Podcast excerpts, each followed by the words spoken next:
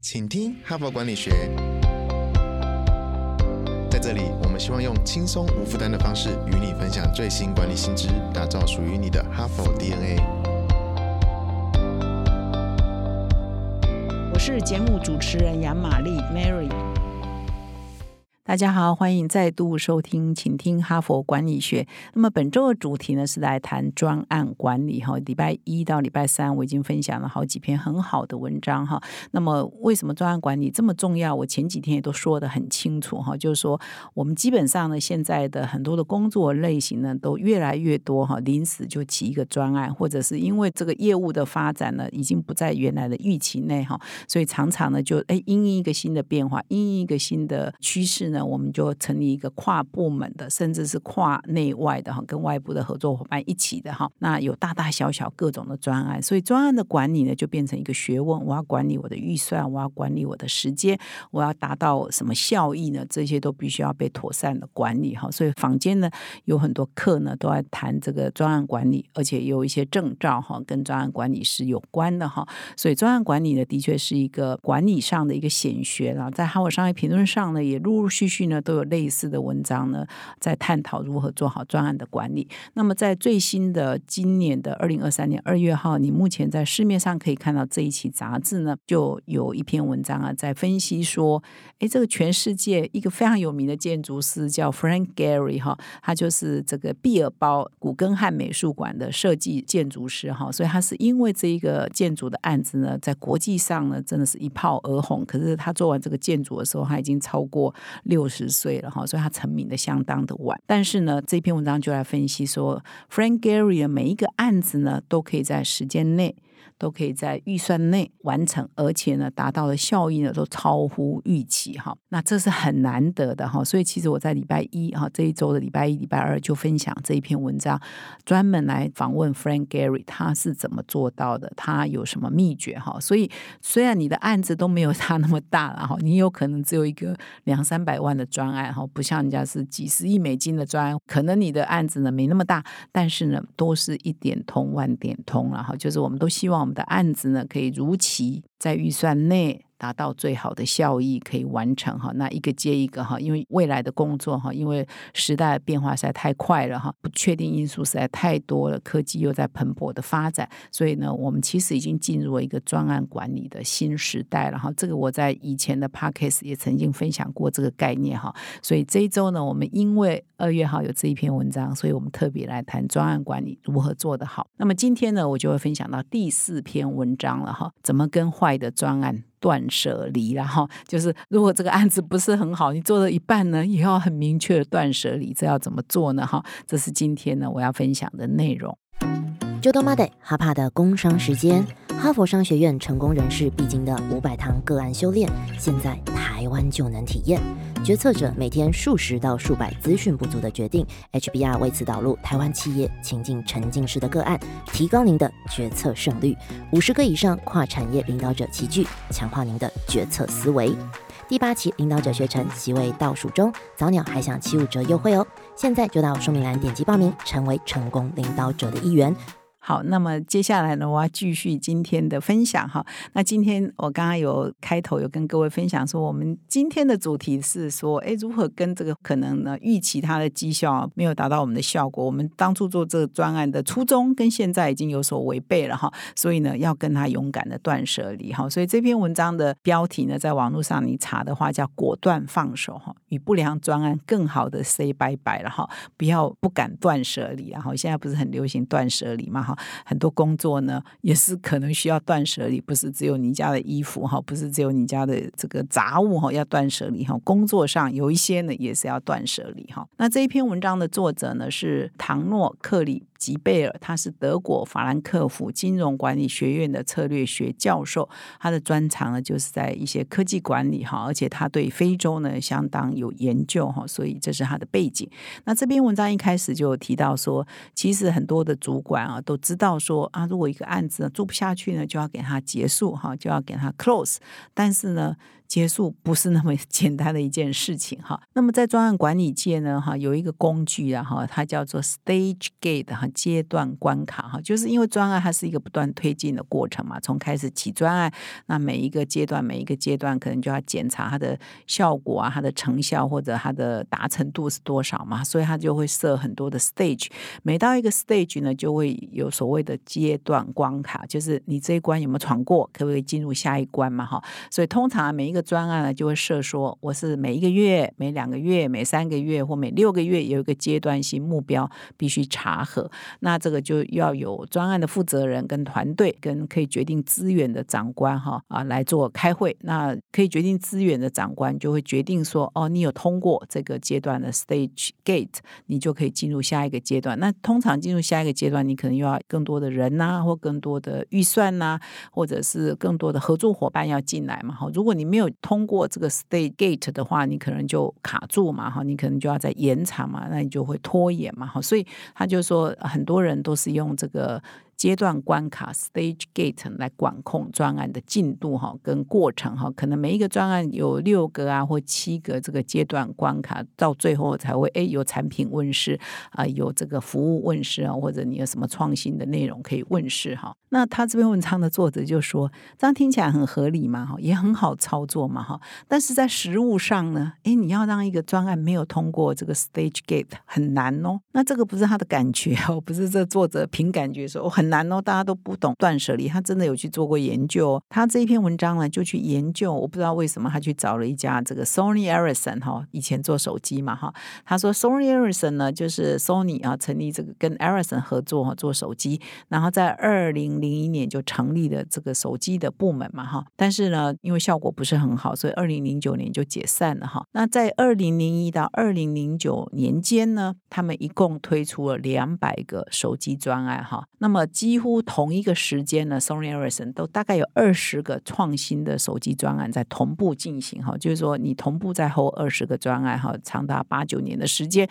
就累计呢就两百个手机的专案。那么在这么多的专案里头，两百个只有六分之一个专案没有走到产品出来之前。才终止哈，意思就是说，哎，绝大多数啊，六分之五的专案，也就是超过八成哈，超过八成的专案，不管它好或不好，到最后都做到产品出来，都没有被叫停哈。那么后来呢，再去 review 啊，这些超过八成的这个产品呢，出来呢，绝大多数也是埋没了哈，就是等到你产品做出来的时候，服务做出来的时候，其实市场也没有需求，那也没有造成很大的回响，都是没有火花的哈。所以当然了，这整个 Sony。就很难营运下去嘛，哈。那他这篇文章就在谈说，为什么所有的专案？八成以上专还是会走到最后阶段呢？他不是已经在专案的进行中就发现，哎，新趋势又起来了，哎，新科技又起来了，哎，同业已经在做什么？为什么这中间都没有人叫停呢？还是勉强把一个案子都做到最后呢？把产品都做出来了，然后真的做出来之后，哎，乏人问津，乏善可陈，真的是很可惜的哈。所以他这篇文章就特别来研究为什么会这个样子呢？所以他也针对这个专案的管理呢，提出了三个修改的方向跟建议哈。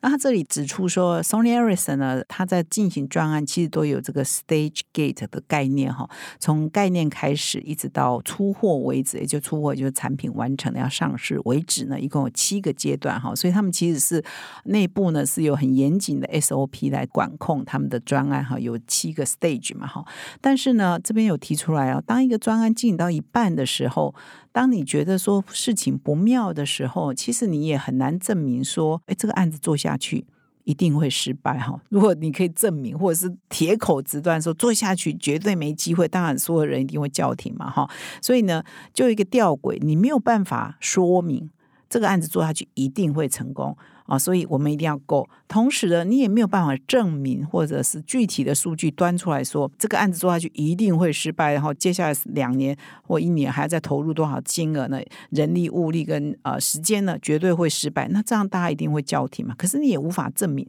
它是绝对会失败哈。所以呢，他这里提到一点，就是说你要放弃哈失败的证明。才来叫停了哈，所以呢，他这边也建议说，其实，在整个专案的过程当中，你都要不断的去 review 哈，一个是观察外界的动态哈，比如说你原来的假设。一开始做这个专案的假设是以手机来讲，手机镜头需求是怎样？结果你进行到一半的时候，或进行到三分之一的时候，发现哎，已经有同业推出了什么样的东西，会颠覆你原来的假设，或者是说已经改变了消费者的期待跟需求。这个时候你就要调整啊，甚至你要叫停啊，因为你原来的专案可能已经跟市场的变化违背了哈，或者是已经有别人比你更早做了嘛，所以你这个时候要有智慧来叫停哈。所以他他是说，不断的去检视你当初的假设哈，进行直化的评估是很重要的哈。这个可能是比你说哎端出一个百分之百的，比如试算表，说这个案子再做下去一定是会失败哈，会赔惨哈，更好了哈，因为你也端不出这样的证明嘛哈。所以第一个建议是放弃失败证明哈。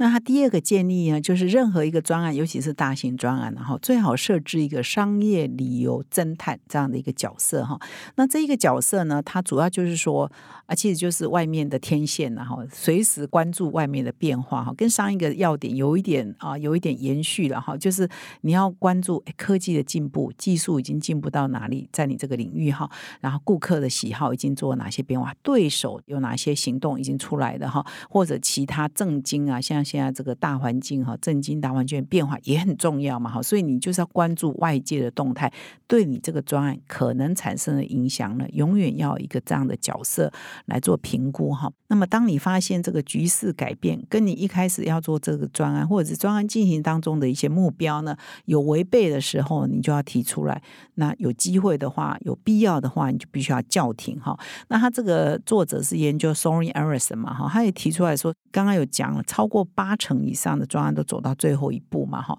所以他是很难去叫停的哈。那么原因就是说，其实人性就是这样，当你开始投入一个案子之后，你就昏天暗地哈，就非常 focus 在执行这个案子哈，就是要把它做到，拿着原来的假设要把它走到最后一步，这他也是很勤奋嘛，他也是很努力嘛。问题是原来假设已经不存在啦，原来的那个目标已经不务实了嘛，哈，所以专案的人他埋头在做的时候，外面要一些人很清醒，他的主管也好，或者这个商业理由侦探这个角色呢，就要很清醒，他要随时关注外面的变化，然后来。把一个专案，如果说呃到了最后阶段再做下去呢，他这边有提哦，这所有的专案到后期呢是越花资源，比如你前期可能在研究啊，后期就要把产品打磨出来，这个要投入的人力物力可能更多。那当你投入人力物力去做一个注定上市之后不会有什么掌声的，不会有什么市场的产品，你不如把这个资源哈去投入一些新的点子，而这些新的点子有可能未来是会成功的，所以这一样是你的机会。成本跟你的资源的配置，然后，所以呢，他这边第二个建议就是你要设计一些这个清醒的脑哈，是可以纵观全局的哈，不能够说一个案子做下去就铁定哈，拿了一个假设跟命题就一定要把它做到完哈，可能做到一半这个命题已经不存在了哈，你还是坚持要把它做完，那当然就是更大的失败嘛，所以这是第二个建议。那么第三个呢，其实跟上面也都是呼应的，就是别把力气用在不良的专案上啊。就是说，有一些专案呢，看起来好像不会大名大放哈，不会很成功。Sony Ericsson 当初呢，就花很多时间呢，在讨论这些案子，做到一半以后，发现哎，商业理由呢明显不见了，明显恶化了。再做下去呢，可能跟原来预期，假设他原来预期说我推这一只手机有一千万的呃销售量，哎，可能做到一半发现说，哎，可能只剩五百万。那再接下来呢，可能只剩三百万，所以他们的力气呢是用在哪里？用在讨论怎么减少衰退。而不是用在讨论是否应该终止哈，这有差异哦。就是我们是 manage declining，还是我们就 stop 哈断舍离哈，这是有很大的差异哈。所以可能以日本人的文化，或者是 Sony Ericsson 当初的文化，就是说他们已经 sense 到这个案子做下去可能没有预期的绩效，可是呢，他们不是讨论是不是该放弃，而是讨论怎么么减少它这个绩效继续恶化下去哈。所以呢，就力气呢就用在一些明知。是不好的专案上，却在上面花很多力气在补救哈，希望说啊，原来一起一千万，后来可能两百万，我怎么样把两百万再拉回到三百万，再拉回到四百万哈？所以这就是这作者说，这就用错力气了嘛哈，你就是不应该把力气放在啊，虽然这个案子呢，据说它也可以啦，但是它本身已经是注定是不良的案子哈，你你就勇敢跟他断舍离吧，不要那么硬凹硬撑哈，硬是哈要想办法补救哈，因为你再怎么补救都不可能再。变成一个原来假设那么好的专案嘛。那么这篇文章并没有提到哈，这是我稍微延伸哈，加 加料一点哈，就是说，事实上呢，呃，我们有时候在公司内部也会出现一个情形，就是说，哎，你某某专案启动了哈，那一开始呢是你充满雄心壮志啊，现在外面有什么机会，现在有什么客户哦，跟我们提出一些要求，我们就觉得，哎，对，我们要迎上这个客户的需求，我们来打磨哈，提供他的呃需要哈，所以他很兴奋，然后我们就开始做一个专案，可是你做到一半。但常常会发现说，哎，客户的需求好像后来又安静了，他没有再提了哈，或者是说，哎，外面的变化，哎，有同业可能已经提出什么想法了哈，所以你可能会想要跟同事沟通说，哎，这个案子我们暂缓呐，或这个案子调整方向，可能有些同事他也心情上无法接受，他会觉得。哎，怎么主管变来变去的，朝令夕改哈，这个决策拿不定哈，就就是好像管理无方哈，有时候同事也会不谅解、不理解哈，所以其实有时候真的你随便启动一个专案，或者是你没想清楚就启动一个专案，或者内部的文化跟沟通没有做好的话，有时候你擅自哈，或者是啊要终止一些专案，它的阻力也是很大的哦，他可能会说我已经做到一半了，外面都沟通了，我时间都花下去了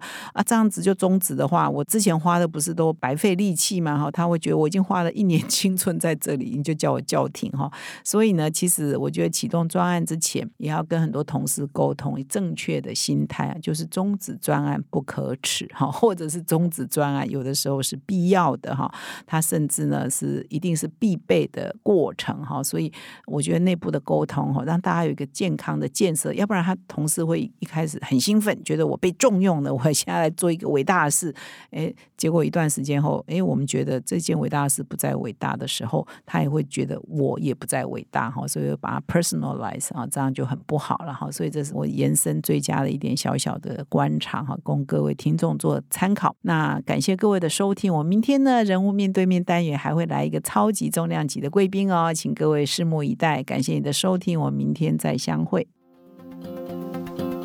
现在就注册 HBR 数位版会员。每月三篇文章免费阅读，与世界一流管理接轨，阅读更多管理大师的精彩观点。现在就开始。